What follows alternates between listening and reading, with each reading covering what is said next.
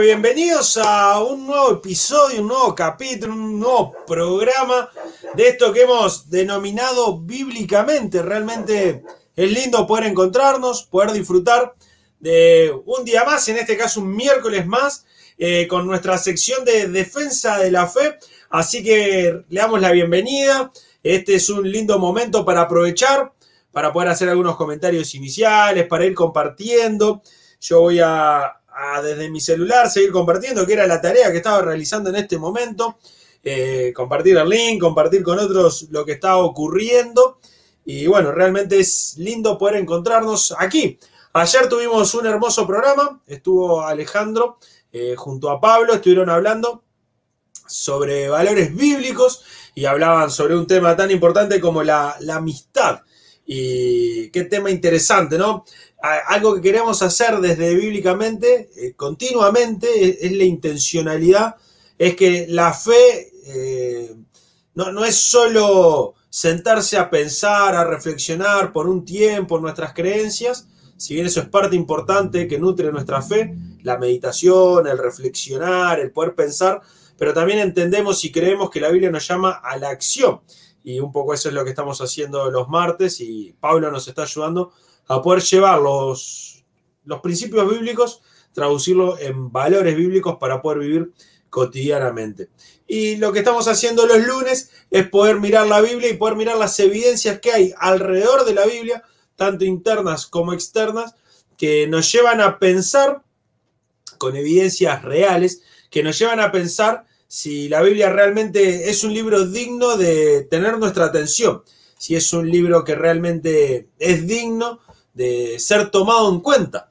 Y venimos viendo con Ernesto, lunes tras lunes, que hay evidencias claras, evidencias contundentes para pensar que realmente la Biblia es un libro a tomar en cuenta, a poder leer, a poder reflexionar y, y como siempre, saber y ser conscientes de que esto tiene que ver también en algún punto, cada persona vive esto de una forma distinta, creo yo, pero que en un punto todos nosotros tenemos que sentarnos y hablar con Dios estos temas, ¿no?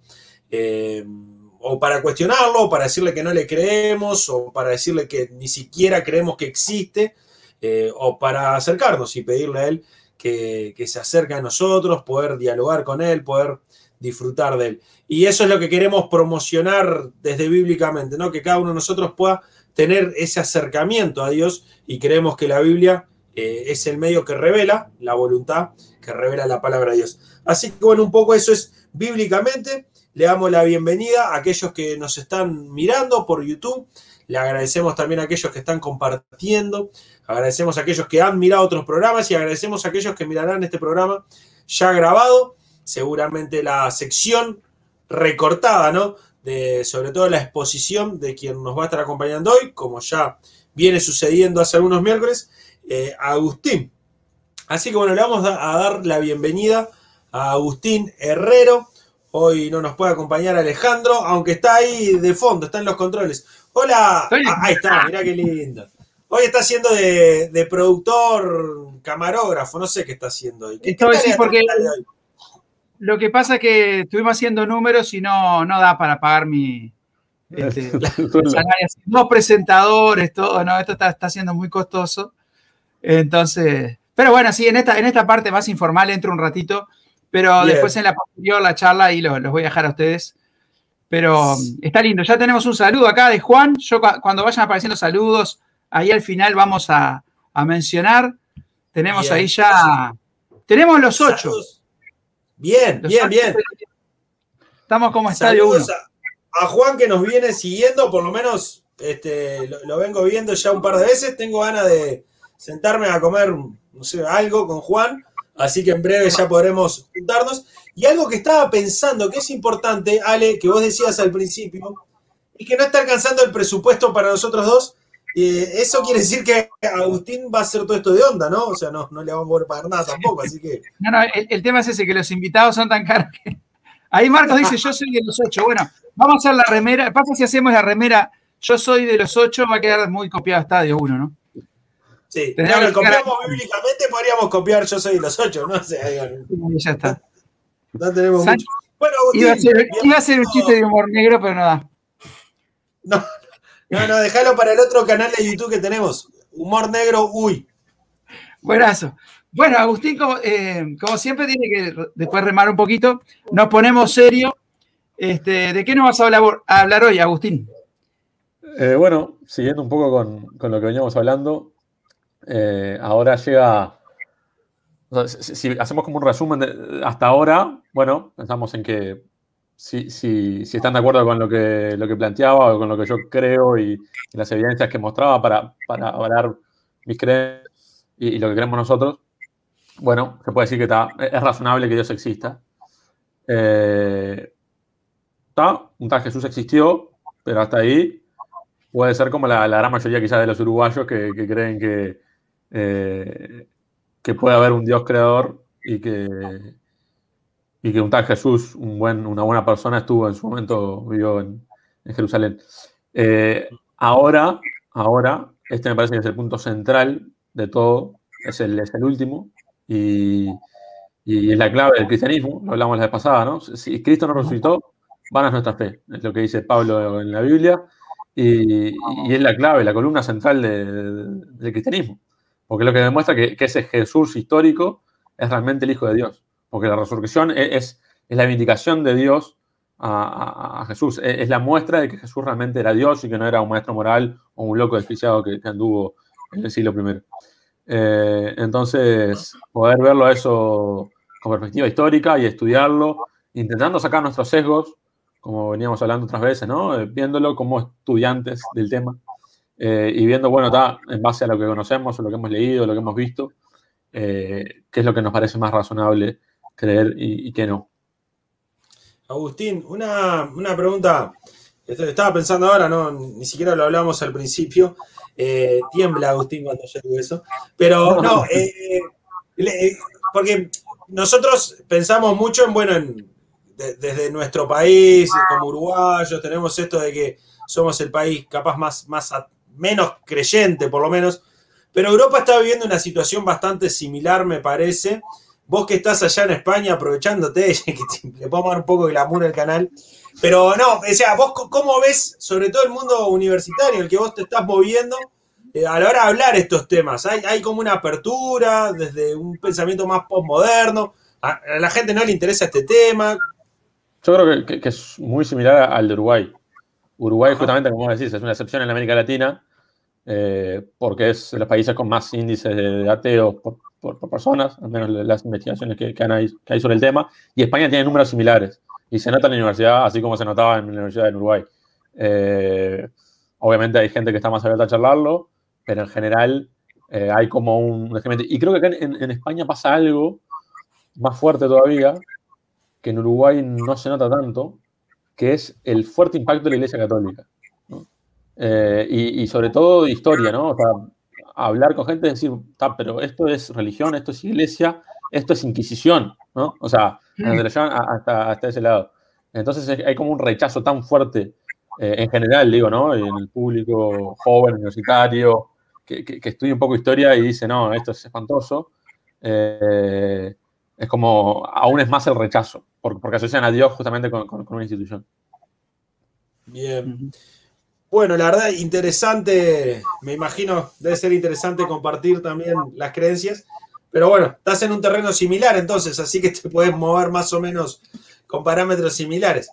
Eh, tenemos algunos saludos. Con unos, unos ah. amigos acá eh, que, están justamente trabajando, tienen un ministerio con, trabajando con universitarios y, y, participé en una actividad con ellos y estuvo, la verdad, estuvo muy buena.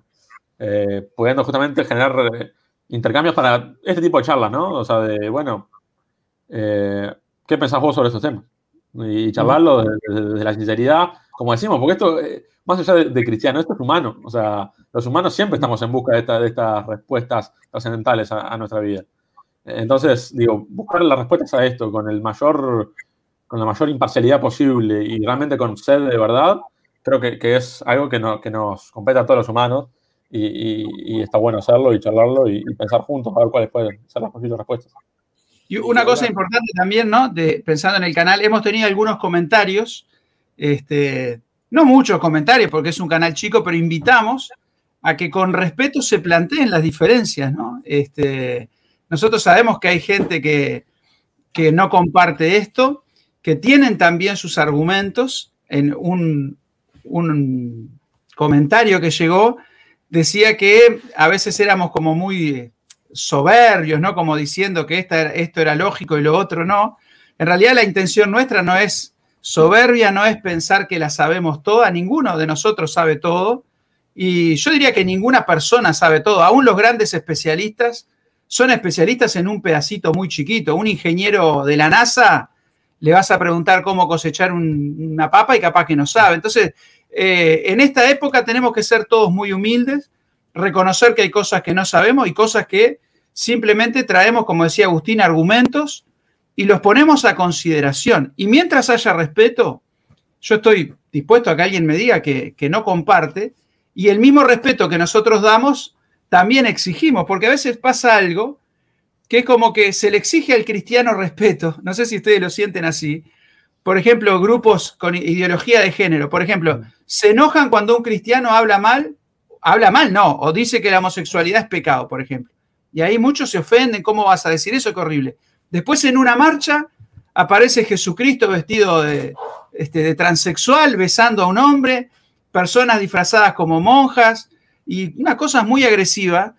Y, y creo que eso, ellos mismos, y creo que muchos de ellos lo hacen, pero todos tendríamos que bajar esas armas de lado, bajar esa ofensa de lado.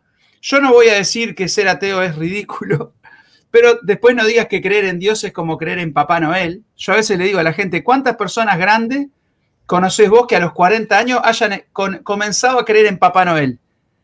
Entonces no puedes decir que creer en Dios es lo mismo que creer en Papá Noel. Entonces, creo que estaría bueno que en este canal haya participación de ateos o agnósticos Incluso estoy pensando hasta invitar quizás alguna vez para conversar, pero como para entender uno más al otro, ¿no? Y, eso creo que todo se enriquece porque vamos entendiendo que la cuestión de la fe no pasa por una cuestión de inteligencia. Este decía, si fuera tan obvio que Dios no existe, no habría científicos ateos. Y le digo, es verdad, pero usándote tu mismo argumento, si fuera tan obvio de que Dios no existe, no habría científico premio Nobel creyente. Entonces creo que queda muy claro que la cosa no pasa por el nivel intelectual, no pasa por muchos factores. Es, es todo un tema la fe, capaz que podríamos hablar en un programa, pero invitamos a eso, ¿no? Al debate sano, a intercambiar, a decir si algo no les gusta de lo que dijo Agustín o lo que decimos nosotros, ponerlo en un comentario. Si tenemos respuesta, la daremos, si no, se, buscará y si no, diremos, bueno, no sabemos pero mantengamos ese nivel de ir a las ideas ¿no? y no a las personas, que eso es algo que lamentablemente en nuestra sociedad se está yendo un poquito de carril. A veces no te gusta la idea y atacamos la persona, ¿no? Sí, yo creo que en, ese sentido también nosotros como, capaz no nosotros individualmente necesariamente, pero como estructura religiosa creo que a veces hemos cometido este, el pecado de la soberbia eh, a veces hemos desarrollado quizás prácticas que alejan al que piensa distinto y no queremos nosotros en este canal reproducir ninguna de esas malas experiencias. Lo que queremos es compartir lo que creemos y como estamos convencidos de que creemos lo que creemos, como dice Leticia, ¿no? Eh, tenemos que transmitir. Si yo creo que esto es verdad, lo tengo que decir. Exacto. Ahí la diferencia sería, yo puedo decir, yo estoy convencido de que esto, eso no es soberbia, eso es convicción. Y claro que si nosotros vamos a estar convencidos de lo que creemos, si no creeríamos otra cosa. El asunto es si yo digo, ah, si sos ateo sos, un nabo, o es absurdo, o es ridículo. Y lo mismo del otro lado. El ateo me puede decir, yo estoy convencido que Dios no existe y darme su argumento. Y obvio que él está convencido, si no, él sería creyente. es, es, evidente. Ahora, decime eso, decime por qué no crees, habla con toda la certeza que quieras pero no digas, ah, crees en, el duende, crees, en los unicornios, ese tipo de cosas, ¿no? Entonces está buena la puntualización que hace Leticia. Nosotros hablamos con certeza, con convicción, pero la soberbia pasa por el hecho de, despreciar al otro. Y eso es algo que vemos que, que, que, los apóstoles mismos no hacían, ¿no? Ellos hablaban con respeto, iban a las sinagogas, debatían, intercambiaban, pero siempre desde la humildad, ¿no? Y, eso creo que es lo que nosotros tenemos que mantener como padrón. Yo digo esto porque cuando yo vea un comentario que venga en ese tenor de medio de insulto, medio buscando eso, tipo haters que me decía este, Agustín, ya van a vender haters. Yo si viene uno en esa persona, así, borro el comentario, no me estreso, porque no vale la pena, pero un comentario que venga con una duda, con un cuestionamiento real o diciendo, esto que dijeron es un disparate, siempre que se refiere al argumento vamos a tratar de contestarlo. Ya si el ataque viene por el lado de la burla, ¿no? Del insulto, ahí no, no nos vamos a aprender en eso, ¿no? Es, como una. Sí. Ah, ah, no, aprovecho. Dale, Agustín.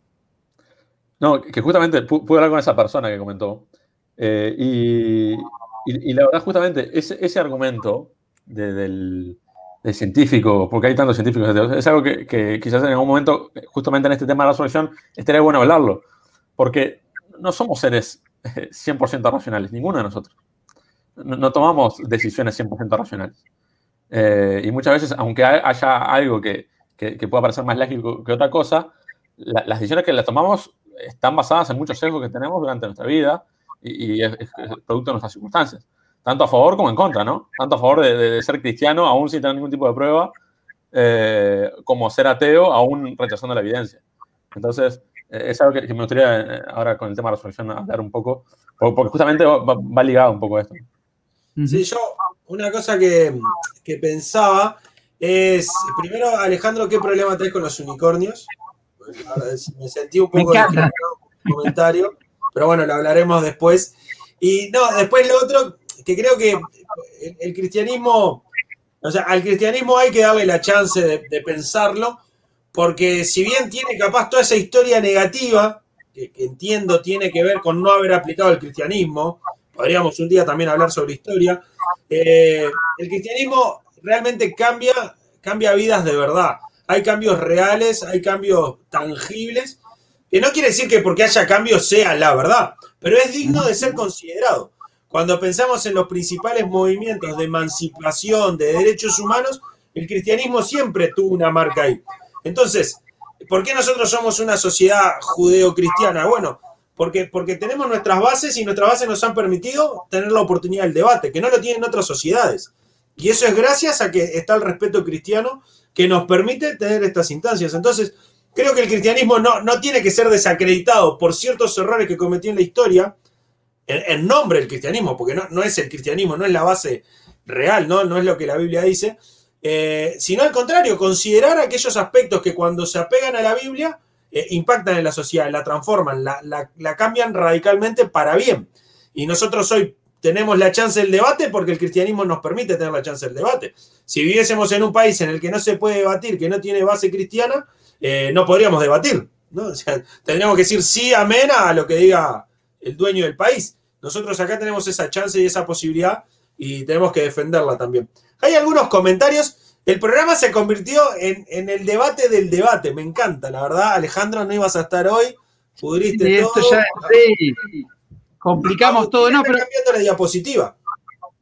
No, no, este, ya va a llegar la presentación, pero ¿sabes por qué me parece esto? Porque es como el que avisa no traiciona, ¿no? Uno deja claro cuáles son las. Es un canal que recién está comenzando, es chico todavía, pero es bueno tener una, una definición, ¿no? de en qué nos vamos a, a concentrar y qué cosas no. Y no es por cobardía, no es porque no.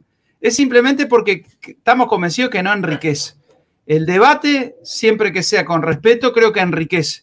Si nosotros los cristianos eh, tomáramos más tiempo de escuchar quizás las inquietudes y, y los planteos de los que no creen, quizás tendríamos mejores respuestas para ellos. A veces, como decía Leticia, nos podemos cerrar en la soberbia y decir, no cree porque es un necio y chau, y capaz que vos no sabés que la historia de esa persona de repente tuvo un caso de abuso por un, por un religioso y hay un odio.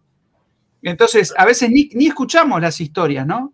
O históricamente, como decís vos, hay países que están marcados por ciertos tipos de historia. Y para las personas, cristianismo es el vecino enfrente, que es cristiano. Entonces, separar lo que es cristianismo de lo que es la práctica de algunos grupos o instituciones, también es algo importante de hacer. Porque nosotros no estamos defendiendo acá ninguna iglesia, ninguna, ninguna persona, estamos defendiendo a Jesucristo y su mensaje. ¿no? Y eso creo que es importante dejarlo claro, ¿no? el caso de Stephen Hawking, por ejemplo, es, un caso claro de eso. De, alguien que, es una mente brillante, que fue una mente brillante, sin duda, científico muy destacado, pero que, su principal problema contra Dios no era una cuestión científica, era una cuestión eh, emocional y, moral, si se quiere, del problema del mal. O sea, ¿por qué? Si, Dios existe, ¿cómo me permite a mí estar postrado toda mi vida con, este, con esta enfermedad eh, y vivir de esta manera? Eh, ¿no? Entonces, muchas veces no tomamos conclusiones 100% racionales, ninguno de nosotros, yo tampoco. Eh, entonces, esa falacia de la autoridad muchas veces no, es sana. Yo no digo acá que, el cristianismo es verdad porque hay científicos cristianos que, lo dicen. No, lo que intentamos con humildad y, mirando lo que a nosotros nos convence al menos, son evidencias que, nos llevan a eso. Creo que, también lo que sería bueno es que si alguien va en contra o cree en contra, que, vaya contra, decir, bueno, mira, este punto que dijiste acá no es así o esto acá es allá. Eh, eh, también entiendo ese tipo de comentarios que son respetuosos y bienvenidos sean, pero muchas veces apelan a esas falacias clásicas como la autoridad. Ah, bueno, porque hay científico ateo, el, el, ateísmo tiene que ser verdad. Yo no, no, lo, lo, único que demuestra es que la cosa no pasa por ahí.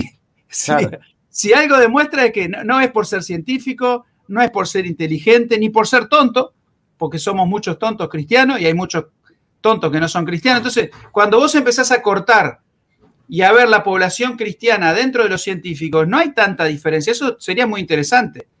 El, porcentaje de cristiano en cualquier este, franja, digamos, es más o menos el mismo. Uno diría, bueno, entre los científicos hay un, cristiano cada 100. Y no es así. Yo me sorprendí con ese dato. Entonces está bueno simplemente eso, ¿no? Es decir, analizar las evidencias y hoy vamos a lo que decía Agustín, la evidencia que conozco varias historias de personas que frente al, hecho de la resurrección tuvieron que, frente a la evidencia, aceptarla y se convirtieron. No hay uno ni dos, son varios, ¿no? Liz Torbel uno, este, Josh McDowell otro, me imagino que Agustín conocerá más. Y bueno, lo que vamos a hacer hoy, o lo que va a hacer Agustín ahora, es presentar estas evidencias, ponerlas en consideración y dejamos abierto que si hay otras, o algunas dudas puedan contestar, porque quizás esto que es un programa, quizás pueda ser varios programas, porque como decíamos, es él, si cae esto, cae el cristianismo, es como decía Agustín, ¿no? Y, lo que decía es verdad que el cristianismo cambia vida, pero si es por cambiar vida, daría lo mismo ser mormón o ser budista. Nosotros creemos que el cristianismo es verdad y por eso somos cristianos. Y no solo que nos hace bien o tenemos lindas familias por eso, ¿no? Así que. Eh, no, cuando mencionaste algunos personajes importantes ahí, este, Gonza Pereira ponía C.C. Lewis también, que es este un referente también para Agustín, que lo pasa mencionando. Adrián Magallanes tiene libros geniales, también lo pueden buscar después. Este, gente que realmente ha trascendido ¿no? la, la, humanidad, digamos. Así que ya me hice propaganda. Este, no intento ser serio, pero, pero es difícil. bueno, tenemos pila de comentarios. Eh, yo creo que este formato rinde mucho. Ahora estamos en otro formato que es una exposición de Agustín, pero bueno, eh, aquellos vamos, que estén. Vamos a hacer eso, vamos a dejar a Agustín con la exposición para el recorte y después conversamos, ¿no? Libremente todo esto como, como va a desaparecer, no nos estresa tanto, pero el, vamos a dejar a Agus que hizo una presentación y después podemos conversar un, un ratito más. Así que Agus, It's all yours. Bueno. Ahí se ve la presentación. ¿Me escuchan? Sí, ahí se ve perfecto. Perfecto, bien. Bueno, esta es la pregunta de hoy. Resucitó Jesús. Antes que nada, e, es bueno analizar esto históricamente, ¿no? Y, ver cómo, cómo, se define un hecho histórico. Para, para poder estudiarlo históricamente, eh, cuando un historiador habla de, que X cosa ocurrió, dice algo como esto. Dados los datos disponibles, la mejor explicación indica que estamos justificados para tener un grado razonable de certeza de que X tal cosa ocurrió y que parece más cierto en este momento que las hipótesis que compiten entre sí. Por consiguiente, tenemos una base racional para creerlo. Sin embargo, nuestra conclusión está sujeta a revisión o abandono ya que pueden surgir nuevos datos en el futuro que muestran que las cosas sucedieron de manera diferente a lo que se propone actualmente. Bien, eso es lo que un historiador debe hacer al tomar cada, caso histórico. Esto sucedió con el Titanic, por ejemplo. En el Titanic había dos hipótesis posibles sobre cómo se hundió. Una hipótesis que duró mucho tiempo y después se encontraron eh, eh, información de, que la otra hipótesis era, más valorable y, fue la que eh, resultó ganadora, por decirlo así.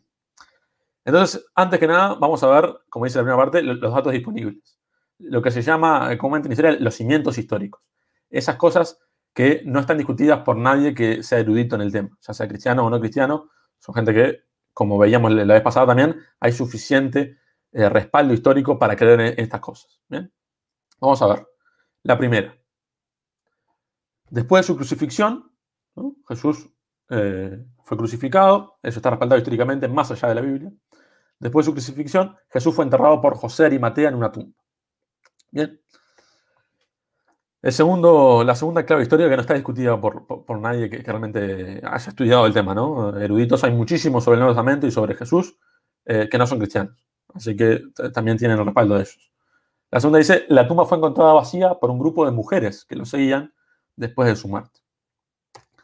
El tercer hecho histórico indiscutible es que en diferentes ocasiones y circunstancias, varios grupos e individuos, de forma grupal y alguna gente individualmente, experimentaron un encuentro con el Jesús resucitado. O al menos dicen haber experimentado ese encuentro. Y en cuarto lugar, los discípulos originales, esos 12 discípulos, eh, y, más, ¿no? Los 12 discípulos y mucho, mucho más que lo siguen, eh, llegaron a creer que Jesús fue resucitado a pesar de tener toda predisposición a la contraria. Esto es lo que relata los evangelios y lo que relata la Biblia, pero también es lo que relatan varias fuentes externas. Así que, eh, si quieren, lo pueden buscar, pero créanme de antemano de que estas cuatro cosas eh, no son discutidas por, ningún erudito en el tema. Así que, tomando estos cuatro datos disponibles, estos cuatro hechos, no necesariamente quiere decir que Jesús resucitó. Son cuatro hechos que están ahí. Ahora, ¿cuál es la mejor explicación posible para estos cuatro hechos? Ya han surgido diferentes teorías e hipótesis a lo largo de, la historia, eh, y, es, y, es, lo que está bueno ir estudiando. ¿no? Eh, ¿Qué hipótesis han surgido? Algunas se mantienen actualmente, otras ya, han caído por su propio peso. Pero, bueno, vamos a ir, estudiándolas. Porque uno puede decir, bueno, está, estas cuatro cosas pueden, pudieron haber pasado, pero Jesús necesariamente no, tuvo que haber resucitado. Así que, vamos a ir viendo. La primera eh, es la teoría de la alucinación. Esta teoría, eh, el, impulsor de esta teoría es Charles Ludemann, un erudito muy importante del Nuevo Testamento, que es uno de los líderes o cabeceras del, del Seminar Jesus, el seminario de Jesús, que justamente una institución con eh, eruditos destacados del Nuevo Testamento, justamente que lo que buscan es desmitificar el Jesús cristiano, al, religioso, al, Jesús Dios, sino el, estudiar históricamente al Jesús eh, hombre. Entonces, eh, claramente todos estos, estos personajes, estos eruditos que estudian mucho el tema, como Charles Luderman, el impulsor de esta teoría, no son cristianos. Él, fue, el, impulsor de esta teoría. Vamos a ver qué dice. La hipótesis dice así. Jesús no resucitó. Los discípulos creyeron que Jesús había resucitado porque en verdad tuvieron visiones con su principal referente como protagonista. ¿no? Fue tan fuerte el shock de su muerte que alucinaron con él y lo sintieron como real. Por eso estuvieron dispuestos hasta la muerte por su causa, porque estaban convencidos sinceramente. ¿no? Eh, seguir tanto tiempo con una persona que, marcó tanto en la historia, te lleva a que después de sumarte que no la esperabas, eh, un shock tan tremendo que, bueno, lo ves en sueños, lo ves en visiones y crees que está resucitado y das la vida por, esa persona. Es una teoría que, como decíamos al principio, hay que respetar. Ahora vamos a verla a la luz de la evidencia, a ver si cumple o no cumple con, con, ciertos requisitos. En primer lugar, sí cumple y, y tiene un punto positivo que es explica por qué los discípulos creyeron que Jesús había resucitado. ¿no? Quizás le pasó esto y, bueno, se, entiende por qué eh, los discípulos eh, tomaron esta creencia y, la llevaron hasta la muerte. Pero tiene una primera falla, que es que todos los estudios médicos, realmente, y todos los estudios avanzados en neurociencia, uno lo puede buscar, por eso siempre dice, vamos acá a buscar y seguir estudiando sobre estos temas, eh, muestran que son imposibles las alucinaciones de diferentes personas y de grandes grupos en diferentes lugares y con gente que no estaba predispuesta a tenerlas. como Pablo o Santiago. O sea, porque uno puede decir, bueno, los discípulos quizás sí, pero Pablo, ¿qué tiene que ver con esto? ¿Por qué se encuentra con Jesús Santiago, que era el hermano, que sabía que era un hombre de carne y hueso, que, había nacido con él y que habían pasado la infancia juntos? ¿Por qué? que eran totalmente escépticos, que no, estaban esperando encontrarse con él. ¿Por qué? ¿Por qué toman esto? Pero además, eh, hay, fuerte evidencia histórica de, que el testimonio era de más de 400 personas que decían que, que, habían visto a, Jesús resucitado. Eh, entonces es en grandes grupos, en, personas individuales, en pequeños grupos, en diferentes lugares, en diferentes momentos. Así que eh, esto no, esta teoría no, llega a explicar esto que, es importante. Y además, hay otra cosa aún más clara, que no explica por qué la tumba estaba vacía. Que, fue un hecho histórico, un cimiento histórico, que la tumba realmente estaba vacía y se mantiene vacía. Entonces, esta teoría tiene un punto bueno, pero falla en dos puntos centrales y por lo tanto termina cayendo eh, por su propio peso. Está esta otra teoría de la muerte aparente, que eh, fue impulsada, si mal no recuerdo, en 1780 eh, y que, viene desde hace, mucho tiempo, pero su principal, eh, su principal referente es Johannes Fried. Johannes Fried, pueden buscar sobre él y sobre esta teoría. Pero lo que dice es que Jesús en verdad no murió, que parecía que había muerto, pero en realidad los romanos no llegaron a matarlo del todo. Jesús simplemente se desmayó por tanto sufrimiento y le llevaron a la tumba así, desvanecido, pero con vida. Luego, de alguna manera asombrosa, logró escaparse y se le apareció a sus seguidores. Esto parece la serie, ¿viste? Cuando muere un personaje y parece que, que, la serie se cae y después el personaje aparece vivo porque había una parte que no, que, no nos había mostrado. Bueno, esto parece algo así. Eh, explica, explica por qué la tumba estaba vacía y el reencuentro de Jesús con sus discípulos. Pero tiene fallas, tiene fallas importantes. Uno es, también, eh, de acuerdo a la evidencia histórica y conocimiento médico, es imposible que un romano no lograra matar a uno de sus condenados. Sus técnicas eran demasiado crueles. Si uno se pone a estudiar las técnicas, la, técnica de tortura y de crucifixión de, un romano, no, hay chance, no hay chance de que Jesús no haya muerto. Además hay muchos estudios médicos eh, de un montón de características de la muerte de Jesús, de que, eh, de que es brutal la evidencia a favor de que claramente un romano no, dejaba a un criminal sin matar. Pero además, además, aunque no hubiera muerto del todo, suponiendo ese caso, es imposible que una persona tan desangrentada y dolida y torturada como, un, como una víctima de, de, la crucifixión romana siga viva 36 horas después. Y no solo eso, que haya sido capaz de mover la roca de su tumba en ese estado y vencer a la Guardia Romana, muy importante, muy sofisticada. Y además de eso, presentarse frente a sus seguidores en perfecto estado. O sea, porque no solo tenía que, casi muerto eh, luchar contra la Guardia Romana, escapar, sino que aparecerles a sus discípulos y decirle, mira, estoy vivo, eh, como, si, estuviera resucitado, ¿no? Pues estaría todo eh, sufriendo y casi que muriéndose. Los discípulos, más que maravillarse, estarían viendo cómo sanarlo. Eh, entonces, es como que esta teoría aún cae más por su propio peso que la anterior. La otra, que esta la relatan los mismos evangelios, ¿no? Así que, esta quizás es la más antigua teoría que, surgieron frente a, a, la resurrección, que es la teoría del robo del cuerpo.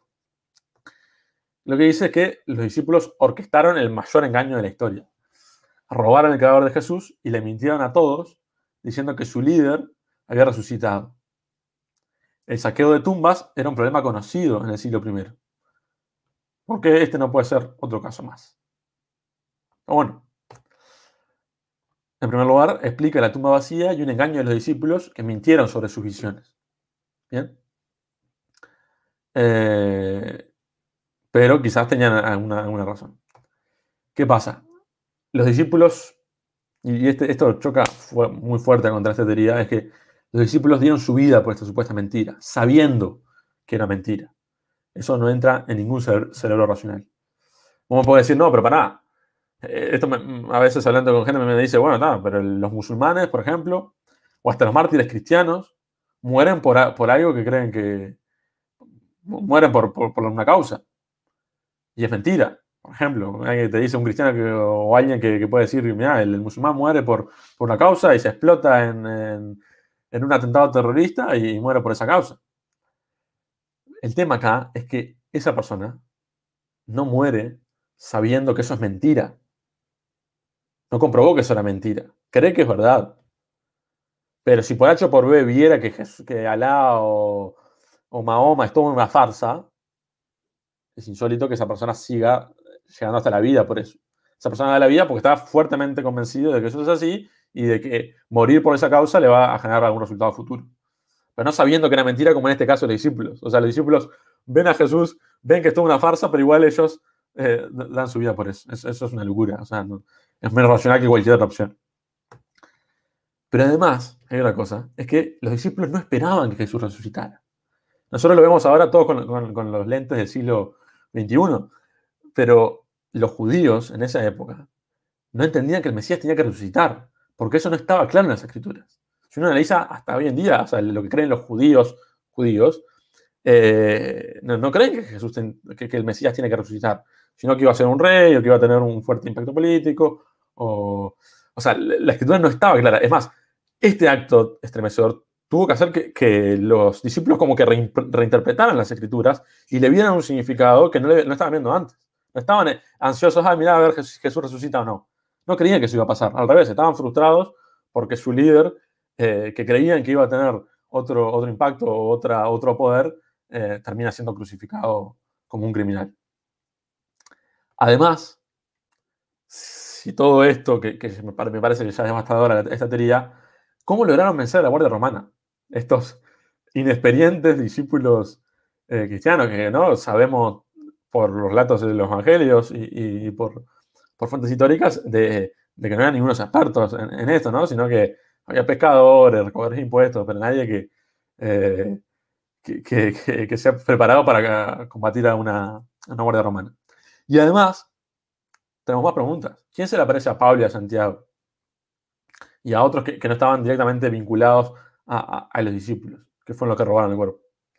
¿Por qué Pablo, eh, este personaje del siglo I, que, luchaba en contra del cristianismo, por qué cambia tan radicalmente su, posición? Y dice que se le encontró, con Jesús. cuál es la razón de eso? Eh, pero bueno, así que esta teoría eh, también, digo, frente a la evidencia, no parece la opción más razonable.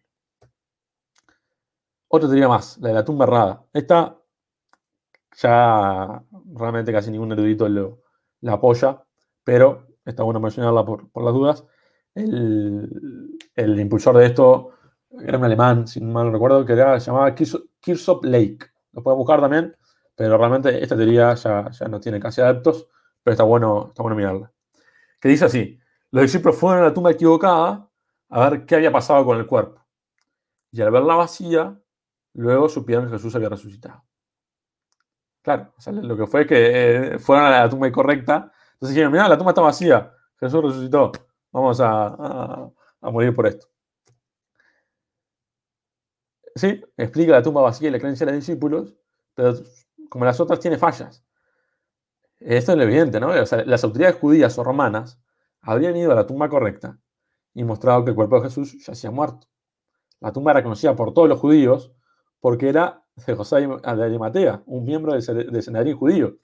Eh, o sea, muy fácilmente hubieran callado a estos cristianos que empezaron a consternar el mundo eh, con, Muchachos, acá está la tumba vacía. Eh, acá está la tumba con, Jesús, se de tumba, esa es otra. O sea, esto es medio ilógico, este planteo.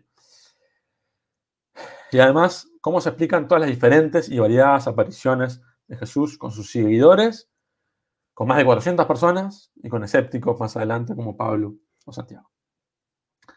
Así que nos queda preguntarnos, bueno, si todas estas teorías caen, si todas estas hipótesis caen, ¿qué pasa con la resurrección?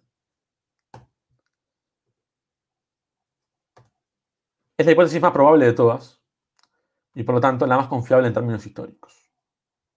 Tiene un punto débil, si se quiere. Es algo sobrenatural. Y acá es donde muchos eh, chocan contra la resurrección. No creen en ella porque es algo sobrenatural. Ahora, la pregunta es, ¿no es algo así lo que esperaríamos como señal de Dios? O sea, si quisiéramos que Dios mostrara que Jesús resucitó, que Jesús es Dios, ¿qué señal haríamos si no es una obra sobrenatural? Aunque es algo sobrenatural, es la que cumple con todos los cimientos históricos y explica de manera más acertada todos los sucesos registrados. Explica la tumba vacía y la creencia de los discípulos, explica las apariciones de Jesús después de su muerte, explica la conversión de escépticos como Pablo y Santiago, que también dieron su vida por la causa, y explica por qué sus seguidores tomaron la resurrección como base de su discurso y fueron hasta la muerte en defensa de Cristo. Esta es la pregunta, ¿no? Que, que comentamos un poco esto al, principio, ¿no? De que muchos pueden preguntar, bueno, está, uno plantea todo el lado cristiano, pero bueno, hay mucha gente que estudia sobre este tema y no llega a la misma conclusión. Entonces, ¿por qué no creen todos los eruditos? Yo los invito a escucharlos, porque eh, creo que desde mala fe o, no, es del todo... Eh, no sé, no sé si es del todo correcto de que yo hable por ellos. Está bueno que ustedes le escuchen. Y creo que la mejor forma de escucharlos es, por ejemplo, buscar debates donde los principales eruditos sobre el tema, les puedo mencionar algunos, quizás uno de los más importantes es Bart Ehrman, eh, lo pueden buscar y pueden ver, es ultra estudioso, es muy bueno, habla muy bien y hace muy buenos debates, pero está en contra de la solución.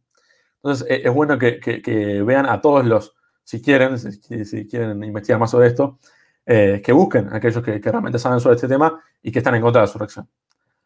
Yo me he tomado el tiempo de hacerlo, me gusta mucho escuchar eh, debates y charlas y posicionamientos en contra de este, de este, tema, justamente para ver si lo que yo creo es real o no, porque si obviamente yo solo escucho la voz cristiana, claramente me voy a hacer cristiano, ¿no? Entonces, digo, me gusta escuchar visiones eh, contrarias para ver si realmente el cristianismo es a prueba de balas o no, y es la verdad o no.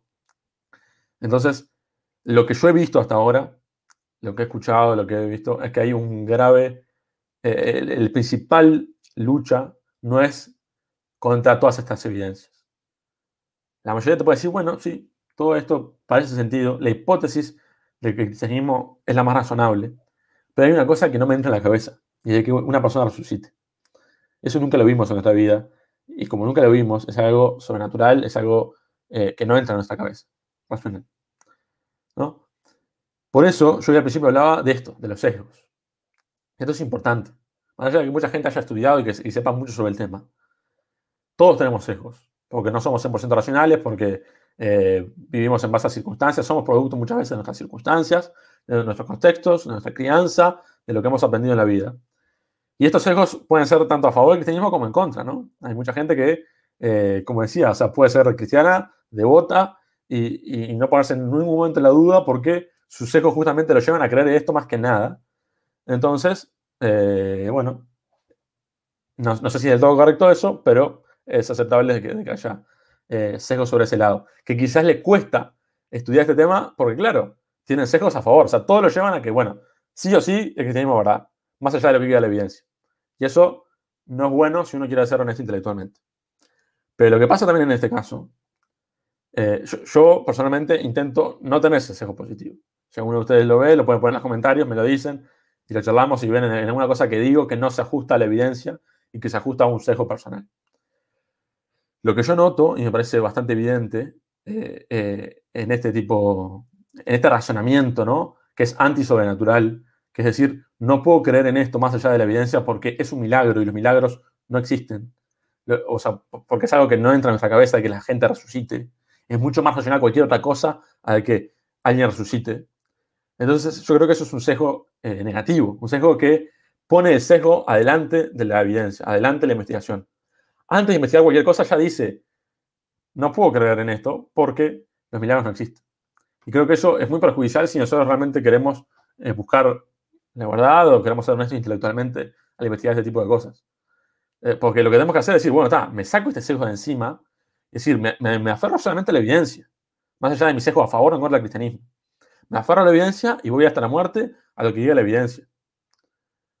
Eh, eso creo que, que, es lo más, eh, me parece, lo más sabio, lo más racional y lo que, lo que deberíamos todos buscar con honestidad intelectual.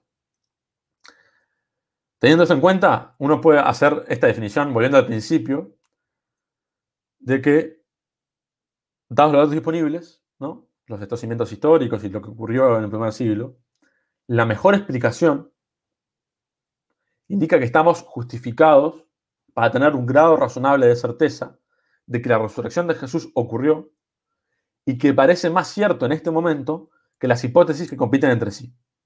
No hay otra hipótesis que dé más explicaciones y que sea más probable en, términos explicativos eh, que la resurrección de Cristo. Por consiguiente, tenemos una importante base racional para creerlo. Está bueno aclarar este punto, ¿no? Como lo aclaramos, al principio. Sin embargo, nuestra conclusión está sujeta a revisión o abandono, ya que pueden surgir nuevos datos en el futuro que muestren que las cosas sucedieron de manera diferente a la que se propone actualmente. Pero eso será un problema futuro. Ahora, en este momento, al estudiar la evidencia, lo que vemos es que la opción más razonable en base a, las hipótesis, o al menos lo que uno puede ver en base a lo que uno ha estudiado, es que eh, lo más racional es creer que Cristo resucitó entre los muertos y que es el Hijo de Dios. Y por lo tanto, el cristianismo toma otro sentido. Y no solo toma otro sentido, sino que es verdadero. Gracias.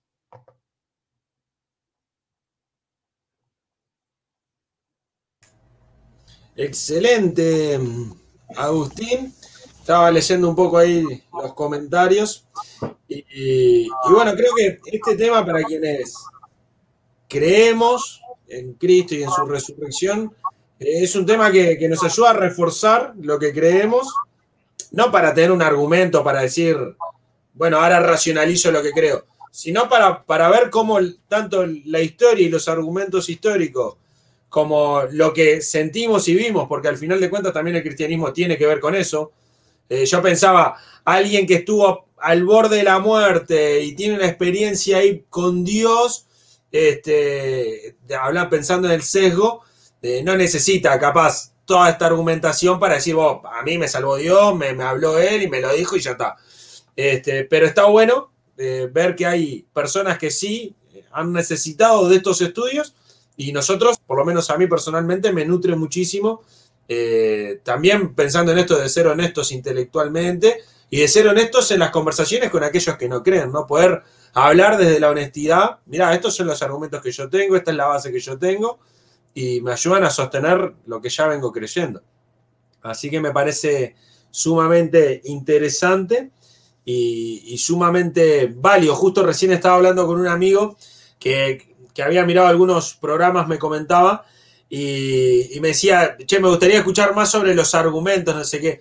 Entonces le dije, mira, justo el programa de hoy es eso, así que que bueno, este, lo invité ahí a, escuchar, no sé si después nos escuchará, pero bueno, este, habrá que ver. No sé, Ale, ¿estás pensando algo que no ibas a estar, pero estás acá y bueno, está, tenemos que usar. Estoy estirando todo.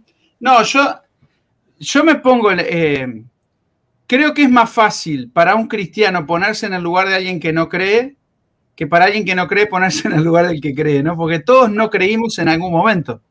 Entonces, eh, es muy fácil y es muy difícil explicar, pero ese argumento que decía al final Agustín, está todo bien, ¿no? Todo bien, pero la explicación de la resurrección no puede ser porque los muertos no resucitan, justamente es, eh, es asumir el final sin O sea, no hay evidencia. Para alguien que piensa así, no hay evidencia posible. ¿no? Y eso es lo que a veces uno tiene que por lo menos reconocer, decir, vos te das cuenta que no hay manera, ninguna evidencia, porque toda la evidencia esperable y posible está, ¿no? Es decir, están los testimonios, están los escritos, están los documentos, pero a, veces algunos dicen eso, ¿no? De que imposible demostrar que yo hoy de mañana desayuné. Como estas personas dicen, o sea, es imposible demostrar nada históricamente para estas personas. Porque si Artiga vivió. No, no, te pueden decir, bueno, sí, eh, pues claro, que la existencia de Artigas no requiere ningún impacto sobrenatural. Justamente lo que están en contra es lo de sobrenatural. Pero, pero unido a esto, quería decir algo, a, lo que decías, porque hace un, tiempo vi un debate y me causó mucha gracia, porque es buenísimo, me parece la mejor representación de, este tema, que es de, un ateo, importante, ahora no me acuerdo el nombre, eh, que debate con William Lane Craig, que, le invito a, a, que no lo conoce a escucharlo porque la verdad es un académico muy preparado en esto. Eh, y, en un momento, cuando estaban hablando del tema de la resurrección, le dice, eh, eh, le le dice, bueno, está, ¿qué tiene que pasar para que creas en que, en que Jesús, sea, si, realmente, pongamos en el caso de que Jesús es el Hijo de Dios y Dios quiere vindicarlo y mostrar de que, de que eh, era es realmente su Hijo y hay que creer en Él, ¿qué, qué, qué harías? O sea, ¿qué, ¿qué, tiene que hacer Dios para que vos creas en eso? Y él le dice, no sé, tiene que abrir en el cielo, tiene que abrir el cielo y mostrar en las nubes, que las nubes me escriban, eh, Agustín, deja de ser tan escéptico y creer que Jesús eh, es el Hijo de Dios. Tiene que pasar eso para que yo crea. Y, y Len Craig le responde de una manera magistral y le dice, ¿sabes qué? Si pasa eso, vos vas a decir que fue una, alucinación. o sea, al, día siguiente, después de haber visto esa, esa majestuosidad, al día siguiente decir, ¿y esto que vino? ¿No será una alucinación? y es tal cual, o sea, porque eh, si queremos negar la evidencia, o sea, siempre vamos a tener algún tipo de, razonamiento. Exacto. Lo interesante en todo esto, para quienes creemos, para quienes leemos la Biblia y, vemos el impacto, eh, es, saber que, que literalmente no es un bolazo que inventó alguien y que todos nosotros nos comimos la pastilla y cualquier persona con dos dedos de frente sabe que esto es una pavada. Eh, entonces, creo que eso es algo que no, no, quiero pensar que, o, no quiero transmitir que parezca que es como un orgullo que tenemos los cristianos, sino es una convicción y, creo que tiene que ver con esto de por qué hacemos un canal que se llama Bíblicamente, por qué hablamos de estos temas desde nuestro cejo, porque es lo que creemos y transmitimos lo que creemos. Como cualquiera que es de, un cuadro de fútbol va, a querer que sus sobrinitos chiquitos sean del mismo cuadro. Este, Mucho más importante que eso, ¿verdad? ¿Cómo?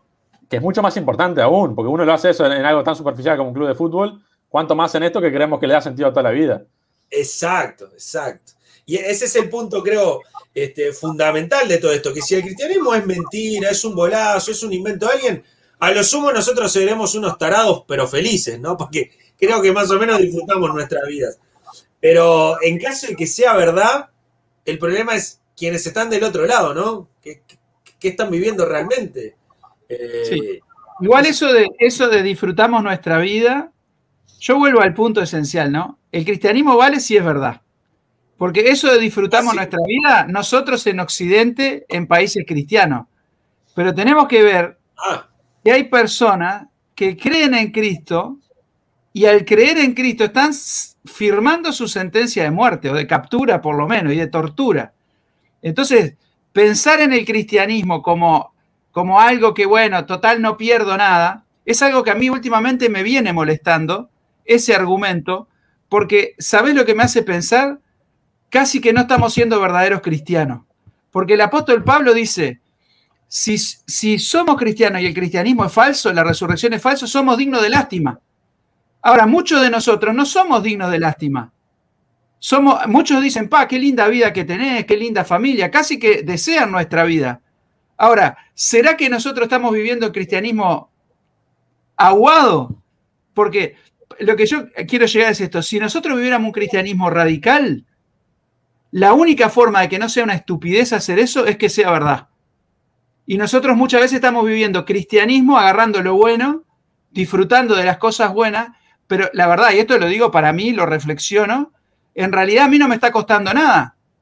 Porque decimos, bueno, si es mentira, por lo menos viví una, una buena vida. Está, pero capaz que viviste una buena vida porque no lo viviste como Jesús quería que vos lo vivieras.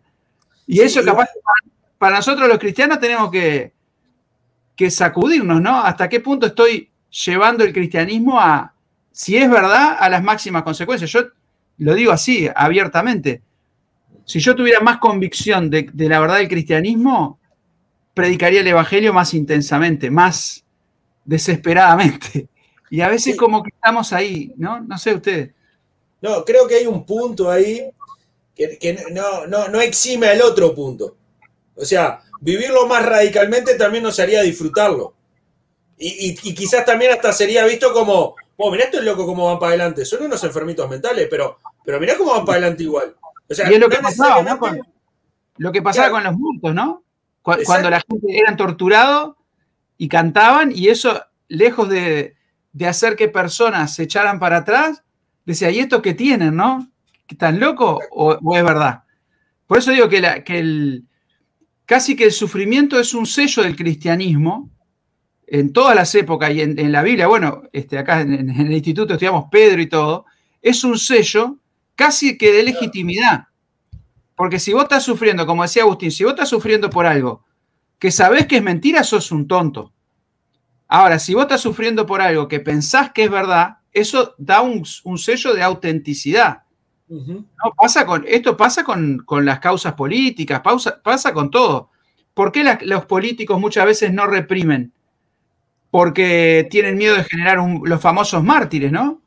Y todos saben la fuerza que tienen los mártires en cualquier causa. Un estudiante muerto, un militante muerto, después es usado. Y bueno, los mismos judíos tenían miedo. Si ustedes recuerdan el Evangelio, dice, no lo vamos a matar ahora porque estamos acomodando, querían medio agarrarlo en secreto. Y, y bueno, generaron a Jesús que resucitó y la fuerza de ese mensaje no lo pudieron parar más. Si Jesús no hubiera resucitado, uno cómo explica la fuerza del cristianismo, ¿no? Ahora, sí creo que hay un punto ahí que, vos tratás, Ale, que capaz no tiene tanto que ver con el tema de, hoy, ¿no? De, defensa de la fe desde la resurrección, pero sí tiene que ver con, el compromiso y con la vida cristiana. Y, creo que tiene que ver con esto de que no todo aquel que dice Señor, Señor realmente es cristiano. Eso está clarísimo, ¿no? Uno puede estar convencido, pero a la hora de vivir, no vivir lo que está convencido. Y, creo que hay, sellos o marcas de un cristiano genuino que, son esas que uno llevaría hasta las últimas consecuencias. Y, a nosotros no nos toca capaz hoy o en este momento concreto vivir una persecución a este nivel que pueden estar viviendo nuestros hermanos en, Irak, por ejemplo, o, yo qué sé, en Turquía. Este, pero sí nos toca llevar hasta las últimas consecuencias, por ejemplo, eh, dedicar nuestras vidas a servir a otro nuestros recursos económicos, este, nuestra postura frente a cuando se está atacando a alguien, salir en defensa del más del oprimido, del más débil. Y creo que en eso el cristianismo tiene que ser ejemplo, porque realmente estoy leyendo un autor ahora, Tim Keller, capaz que lo conocen, y, pensaba eso, ¿no? Él hablaba del, prójimo como la, imagen de Dios. ¿Y qué veo yo cuando veo el sufrimiento de la imagen de Dios? Este, qué estoy viviendo, qué estoy, qué estoy realmente dispuesto a hacer por el otro. Y ahí yo creo que está el sacrificio del que vos hablabas recién, Ale, que nos toca a nosotros hoy en nuestra comodidad, en cómo estamos viviendo hoy. A nuestros hermanos capaz en Indonesia les está tocando otra cosa, les está tocando ser los pobres, los mártires y los que son perseguidos. A nosotros hoy capaz que nos está tocando eh, ayudar con todo lo que tenemos y aprovechar esa oportunidad que tenemos. Agustín, perdón, pero me imagino que tenés muchas cosas para decir.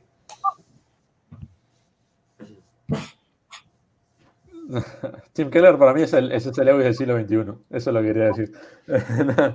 Eh, Tim Keller, la verdad, digo, más allá de, alguna postura u otra que uno puede tener, digo, sobre determinados temas teológicos, eh, la verdad que, es un, hombre que tiene mucho a C.S. Lewis. Eh, me hace acordar muchísimo porque tiene esa mentalidad, esa forma y creo que es sociólogo, entonces como tiene esta mirada más humana y, muy, muy contextualizada, ¿no? Contextualiza muy bien el Evangelio, la vida cristiana de la actualidad, con una mente muy aguda.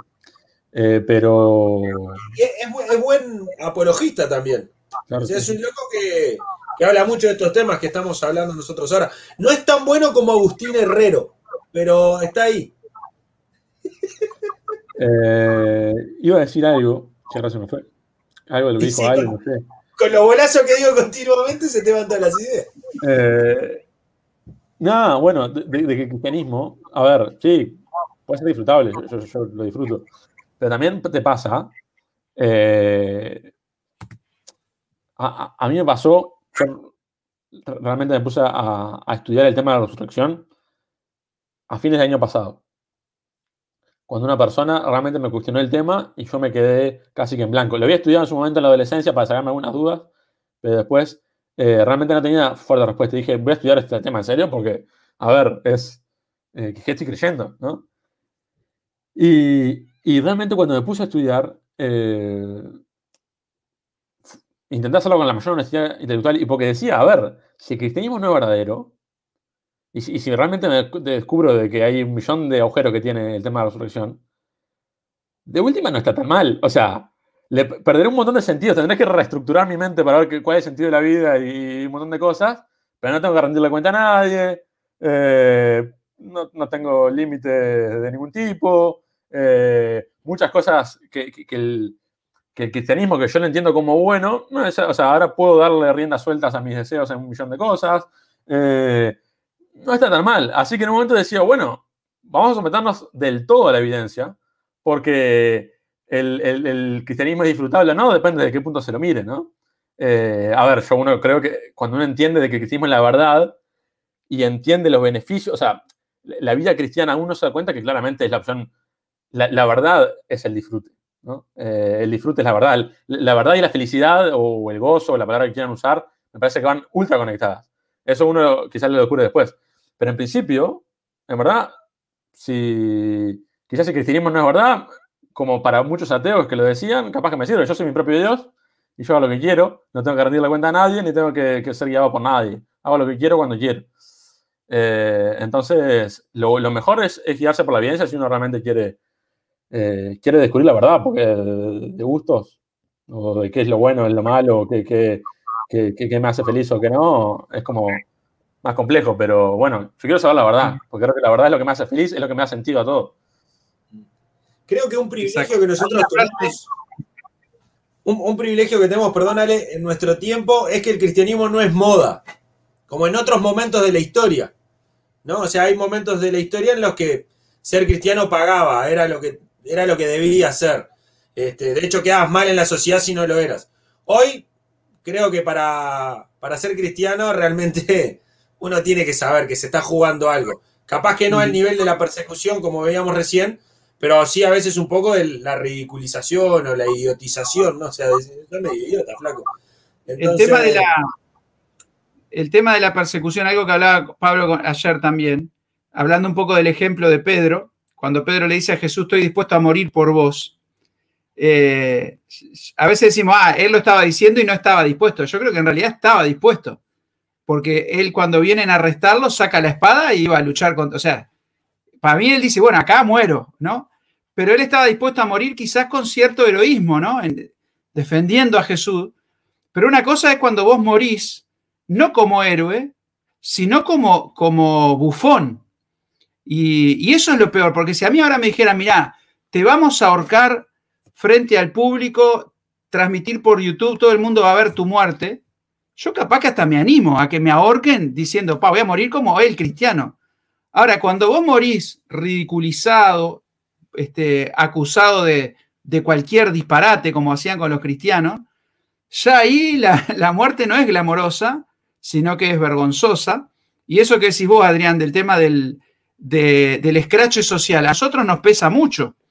Identificarse como cristiano en un lugar donde eso te puede costar tu reputación, quizás sea más difícil que, este, alguien dijo, no es más fácil morir por Cristo que vivir por Él y en ciertas circunstancias. Ahora, eso que decía Agustín de, la, de lo subjetivo que es la vida, ¿no? Lo bueno y lo malo. Hay una frase que a mí me encantó cuando la escuché, que Stephen Hawking dijo, no hay cielo o vida después de la muerte. Ese es un cuento de hadas para gente que tiene miedo a la oscuridad. Como esa idea de que, bueno, inventamos a Dios porque nos da miedo estar solos en el universo, etc. Pero Lennox, que es otro este, apologista, matemático, etcétera, dice: el ateísmo es un invento para aquellos que temen a la luz. Es un cuento de hadas, ¿no? Para aquellos que temen a la luz. Y, es interesante pensar, porque no está tan mal esa idea. Si yo estuviera convencido de que no hay nada, realmente convencido de que no hay nada, ¿por qué preocuparse tanto por las cosas? Eso es lo que yo no entiendo de los ateos, la verdad. Yo entiendo que los cristianos se preocupen por convencer a otro. El otro día lo hablamos con Adrián, ¿no? Porque, bueno, si, si yo tengo razón, loco, vos estás en el infierno, o sea, entendeme que es desesperante. Y debería ser más desesperante. Pero si vos tenés razón y no hay nada, ¿qué tanto te importa cómo yo gasto mi vida? ¿Por qué pensás que es tanto mejor lo tuyo? Si nos vamos a morir, ¿por qué hay que cuidar el planeta? ¿Por qué hay que... Ya está, me muero y no importa nada. O sea, si los ateos realmente fueran ateos, convencidos, también tendrían que ser muchos más radicales de lo que son, me parece. Este, porque muchas veces se frenan en cosas que vos decís, loco, ¿por qué no te pegas un tiro? Hay hambre en el África. ¿Por qué no una bomba atómica y matamos a todos los africanos que no sufran más? Es un segundo de sufrimiento. ¿Vamos a matarlos a todos?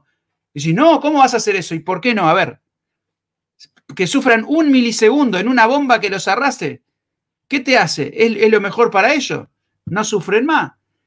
Pero ahí como que se frenan, es decir, ellos mismos no llevan su ateísmo, o muchos de ellos, a lo, a lo totalmente lógico en consecuencia de sus propias creencias, ¿no?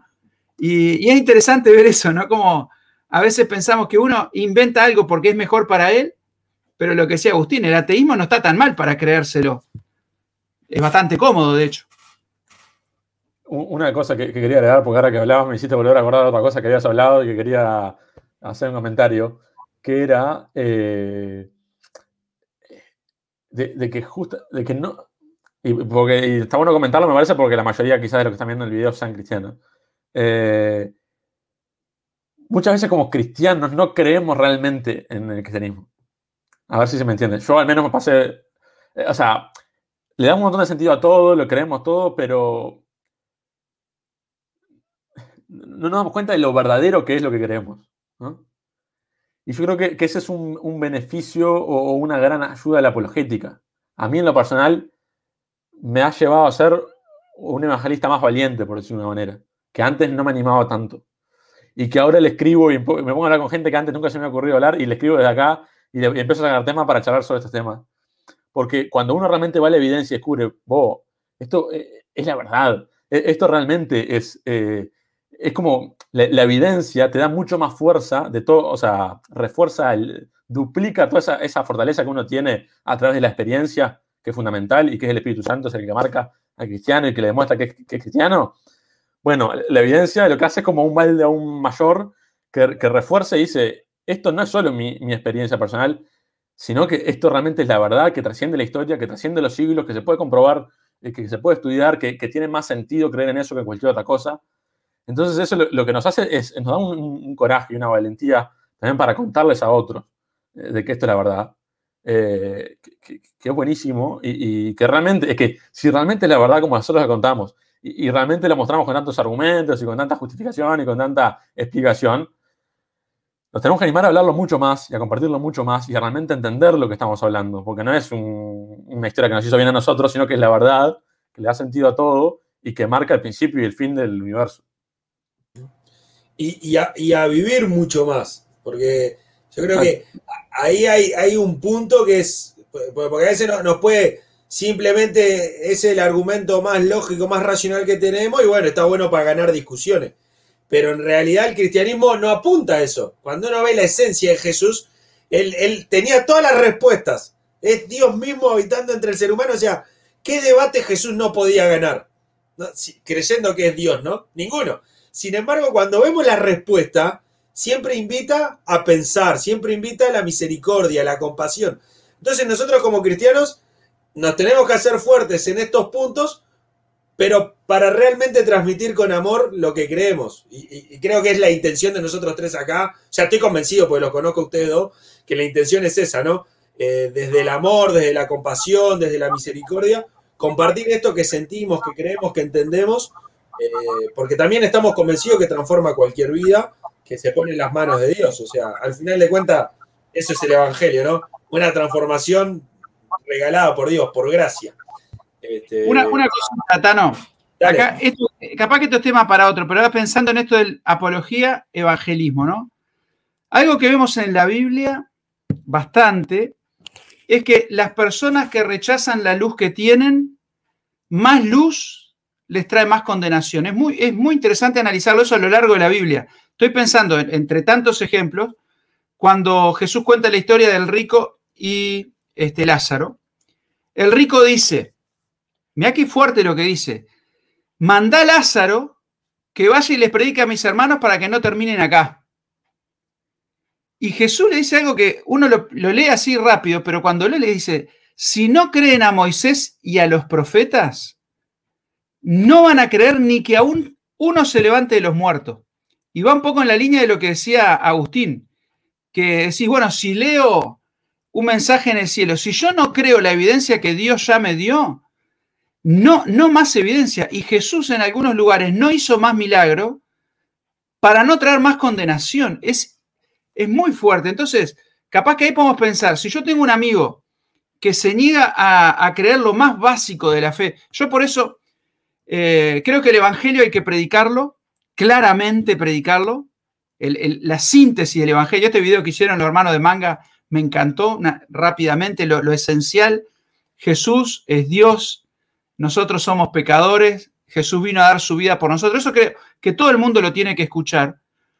Pero con una persona que escuche eso y una persona que no crea que Dios existe a partir de la creación y que no esté mostrando un interés, yo creo que a veces ir y, darle más datos y darle más cosas, no, pero mirá, y el argumento tal, y el tal, y el tal, puede pasar, no sé, esto no tengo respuesta, pero me da la sensación que puede pasar y lo veo con algunos debates que Agustín decía, a mí me gusta ver, como que hay ateos que ya se atrincheraron en su posición, Dawkins, por ejemplo, y cada vez es más difícil salir de ahí, hasta por una cuestión de orgullo. Hay algunos ateos renombrados que al final han reconocido, pero es muy difícil para una persona que fue banderado, es como para mí ahora dejar el cristianismo, o sea, es verdad que lo creo, pero también es verdad que hay tampoco tengo ganas que mis amigos digan, voy, toda la vida, es como que hay algo que ya, ya me la jugué, ¿no? Ya soy esto. Y, a veces arrinconar a las personas con mucho argumento puede hacer que se atrinchere y ya empiezan otras batallas y otras barreras que capaz que en vez de ayudar, de repente lo dejamos más, capaz que a veces es, como dice Adrián, vivir, mostrar el amor, mostrar el cristianismo, buscar las oportunidades, pero a veces podemos correr el riesgo de capaz de, de atomizar, no sé si sería la palabra, pero casi que sí. Creo que, la clave está en Cristo, ¿no? Y en crecer como Jesús en gracia y en conocimiento.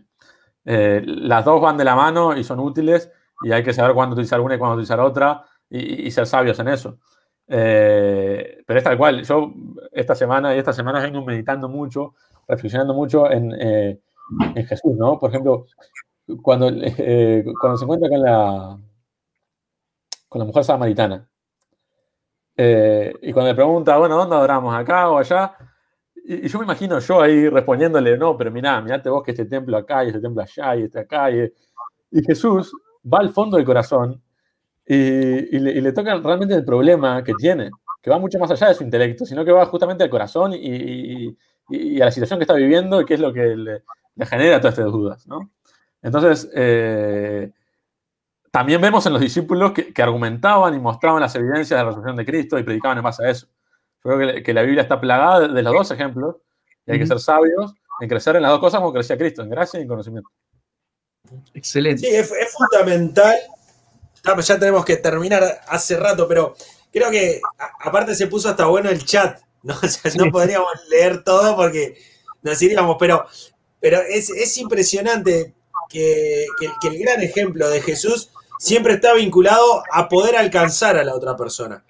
Eh, salvo con los religiosos acérrimos, que a ellos realmente los acusaba de una forma distinta. Yo a veces temo, ¿no? No ser un religioso de esos.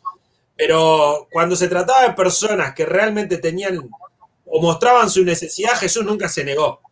Con cualquiera que se acercó a Jesús con un corazón sincero, nunca se negó, nunca le demostró nada de desprecio. Eh, y creo que eso es lo que tenemos que reflejar nosotros en cada conversación, ¿no? Porque la limitación que nosotros tenemos es que no sabemos lo que es el corazón del otro. Que quizás Jesús tenía un poco más de luz por ser Dios, pero no nos pasa a nosotros. Entonces, eh, interesante, ¿no? Pero bueno, la verdad que se ha puesto bueno el, el chat ahí, ya son ocho y... Este es el programa más largo que hemos hecho, me parece, ¿no? Hasta ahora sí. los comentarios porque, nunca los veía. Hay que tener el celular al lado, pero tenemos muchas personas que han comentado, Juan Escañelo, Gonza Pereira, Ernesto Rey, ahí quedó como que tiene leña para un asado, Adrián, ahí, este, después, tiempo para pensar, que me parece que tiempo para pensar es Gil de acá de Mercedes, ¿no? Habíamos dicho, Adrián, sacando cuentas, o no, no sé si nos pone el nombre. Juan, Juan Escañelo, pone un versículo que es brutal y está bueno. Eh, eh, Primera Corintios 15, eh, que es justamente donde dice que más de 500 personas vieron, que, es buenísimo estudiar ese, versículo eh, y ese capítulo, porque eso, más allá de, que la carta, de esa carta de Pablo, no, me acuerdo bien en qué, fecha fue, pero fue varios años después de, de, la resurrección de Cristo, todos los estudiosos creen que esos versículos eran contemporáneos a, la resurrección de Cristo, eh, de muy pocos años de diferencia, porque era justamente, fue el primer credo, e, era el testimonio que se repetía, y si uno lo empieza a estudiar en griego, eh, ve que, tiene una estructura que, no la usa Pablo en ningún momento, y que claramente una repetición de como si fuera un poema, por decirlo así, una cosa que, era muy bien, o una tradición oral, ¿no? Ese es el nombre correcto. Tradición oral que se repetía, porque en esa época claramente había mucho analfabetismo. Eh, entonces, eh, hay mucha tradición oral que está bueno cómo se estudia. Yo el otro día estaba revisando eso. Eh, es lindo verlo en griego, más allá que uno no entiende nada en griego, pero ver cómo, cómo son recursos que Pablo no utiliza en ninguna otra carta, que claramente no es algo se nota que no es un escrito paulino, sino que es eh, una tradición oral. mismo recibí todo eso, ¿no? Que Cristo Jesús resucitó al tercer día y se presentó. y, al ser tan contemporáneo podría haber sido, sido destruido de pique. Exactamente, porque le está diciendo a, los contemporáneos. ¿Quién está vivo? Claro. Sí, sí. ¿Quién está vivo de Hay 500, están todos vivos, vayan a preguntarle. Es muy fuerte. Ale, se develó el misterio. Tiempo para pensar. ¿Quién es? Se develó el misterio, ahí lo dice. Ah, David Viera. Mirá vos. Ahí está. bueno, tienen un programa. Escuché el otro día, Tiempo para Pensar, hay un canal en YouTube que tiene un programa con devocionales, muy interesante, y son de acá de Mercedes, por eso me, llamaba la atención. Así que bueno, muchas gracias por, por la compañía. Gerardo también habla de la importancia de presentar defensa, hace énfasis en defensa, no es ataque, es defensa, es dar argumentos, dar razones. Me gusta a mí mucho leer en Hechos, ¿no? Que Pablo iba a la sinagoga y él demostraba que Jesús era el Cristo usando las escrituras, es decir, daba los argumentos. Después de muchos lados los sacaban a patada, pero él presentaba los argumentos, es lo que él tenía, ¿no? Y es muy una consulta. Perdón que te corte. Gerardo nos habla ahí. Vos, Daniel Pérez Millo, ¿quién es? Daniel Pérez Millos es el hermano de Samuel. Ah, no, no, no, no lo tenía. No, yo tampoco. Creo que debe ser Samuel Feliz. ahí lo puse, ahí lo puse. Ahí, bueno, una cosa que nosotros queremos también hacerme a culpa, que nosotros no tenemos eh, horario, ¿no? Y esto no es la iglesia. Yo a veces le digo a la gente, vos en la iglesia es, es horrible, horrible no, no estoy metiendo la pata, pero a veces vos te haces una reunión, la reunión se va larga y vos como que si, loco, esto no termina más, me tengo que quedar acá sentado. Pero la ventaja de YouTube es que vos podés apagarlo e irte cuando quieras, no hay ningún problema. Nosotros esto lo tomamos desde el principio con Adrián, la consigna fue, esto es una charla de amigos, invitamos a otros amigos, vamos a conversar. Entonces no vamos a regirnos mucho por el horario, si la charla está buena y la estamos pasando bien, este, nos enriquece. Y si alguien quiere estar del otro lado, mirarlo, le agradecemos, nos encanta. Si participan, mejor. Pero no se sientan, digo, ah, esperando a que terminen eso porque tengo que, poner los fideos, ¿no? Digo esto porque es verdad que hoy no fuimos, pero también es verdad que surgieron temas y cosas que son, son apasionantes, ¿no? Como decía el otro día, hay gente que se queda hablando de fútbol y... Eh, este señor, este señor que hizo 24 horas de streaming. Claro. Tenemos que llegar a eso. Sí, sí, sí. pero muy interesante, lo interesante es que nosotros hasta ahora creo que en ningún programa, y no sé si podríamos hacerlo, no avanzamos sobre los puntos en los que estamos en desacuerdo entre nosotros. Porque eso sería un capítulo aparte que nos llevaría. No, porque nosotros entre nosotros discutimos muchas cosas, nos pegamos entre nosotros, pero bueno, en algún momento capaz que podemos llegar a hacer eso, ¿no? Vamos, muy, superficiales, ¿no? O sea, son cosas que, no son importantes. Ah, las cosas centrales la tenemos de acuerdo, porque si no, no, podríamos estar haciendo eso. Exacto, eso es importante. ¿no? Una de las cosas que hablé con Adriana al principio, este, cuando empezamos los temas, no me gusta mucho, eh, porque hay muchos canales que lo hacen, hay debates que son intra-iglesia, ¿no? Calvinismo, arminianismo, después los este, tribulacionista, post no sé qué. Entonces, todas esas diferencias, que para mí son entre hermanos, yo creo que un calvinista, eh, somos hermanos y pretribulacionista o amilenista, todas esas, diferencias este, son cuestiones mm, bastante secundarias en cuanto a la fe. En lo central, que Cristo es Dios, que Cristo resucitó, que Dios es un Dios trino, en eso estamos todos de acuerdo.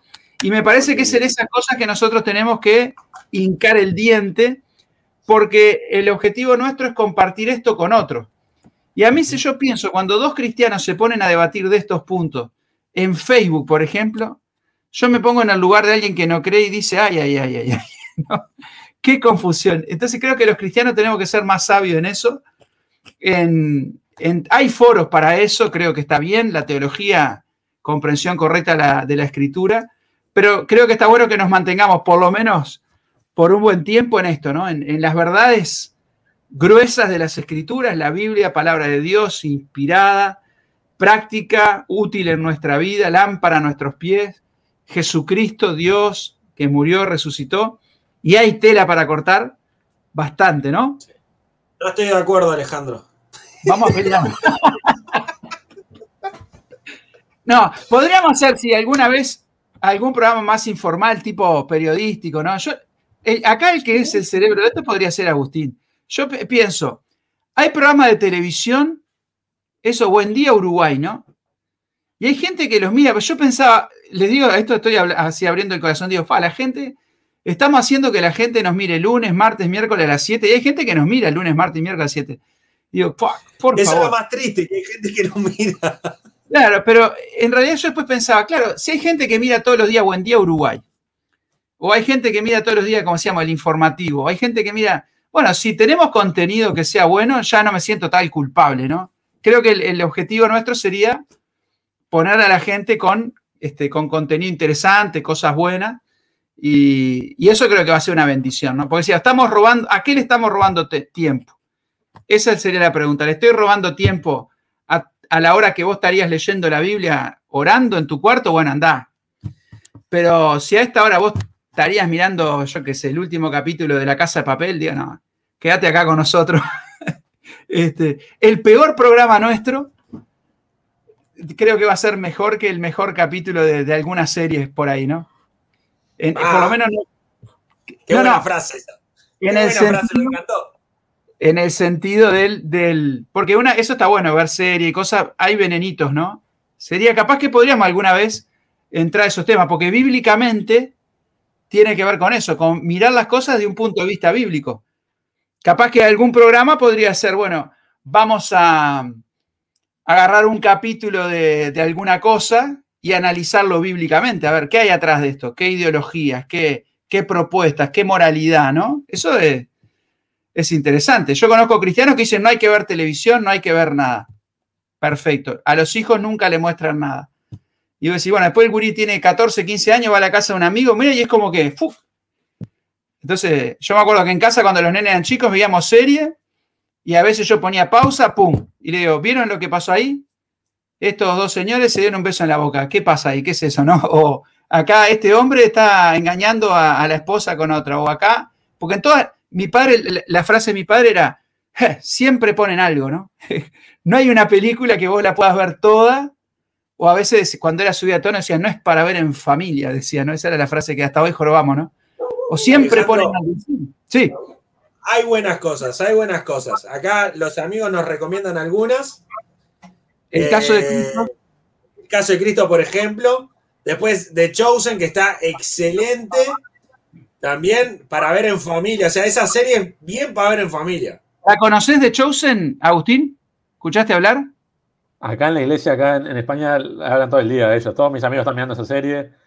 Eh, justamente me quedé pensando en la mujer samaritana porque lo vi. O sea, me quedé pensando en eso que les contaba porque en una prédica hace dos semanas, uno de los ancianos de la iglesia acá justamente arrancó con, la escena de, esa, de, de soy la mujer samaritana. Entonces me quedé pensando en esa imagen, porque claro, obviamente cuando uno ve las cosas quizás eh, queda más en la mente que cuando uno las lee.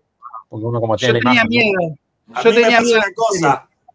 Confieso que, a veces no sé qué, lo, qué vi de Chosen y qué leí en la Biblia. Pero bueno, es un tema mío. Una cosa buena de The Chosen es que todo lo que está en la Biblia está. Y yo, hay un canal de YouTube y el tipo explica. Primero, una cosa buena es que la hicieron con plata de gente, no con plata de Hollywood, no con plata nada, para tener libertad, pues son cristianos, ¿no? Todo lo que está en el Evangelio está. Lo que no está en el Evangelio son historias, que son creaciones de ellos, pero que van preparando la escena para que esa escena, por ejemplo, me acuerdo de Natanael, haga el spoiler acá, ¿no? Este, toda, pues si Natanael estaba abajo de la higuera y Jesús le dice, antes cuando estabas en la higuera yo te vi, ¿no? Bueno, uno lee el Evangelio y dice, ¿qué? Entonces, ellos hacen una trama que es plausible y tienen este, asesores que son judíos, ortodoxos, se asesoran en cultura. Entonces, creo que a mí el único miedo que me daba era eh, lo que dice Agustín. Ahora leer, leer el Evangelio que me venga de Chosen, ¿no? Ah, era así la mujer, tenía este color de pelo, esta. Bueno, Pero, es que eso me, pasa a mí, me pasa a mí. O sea, yo respeto a, lo que les gusta y está buenísimo y los animo a que la miren, a los que están...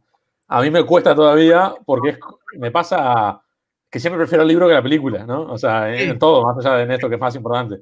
Pero digo, es como que, mis relatos, o sea, mi, no sé, quizás lo veo diferente o la riqueza del texto quizás eh, muchas veces se puede perder, no sé. Agustín, Agustín, Igual es mejor la imaginación del productor de Chosen que la tuya, estoy seguro. Así que aprovechalo. Chicos, yo me tengo que ir. No sé ustedes qué van a hacer. Fantástico. Vamos, nos despedimos, Agus. Muchas gracias por tu tiempo. Nos veremos el miércoles que viene. Viste que si yo no hubiera entrado, estoy así más corto, ¿eh? La pudrí. Pero bueno.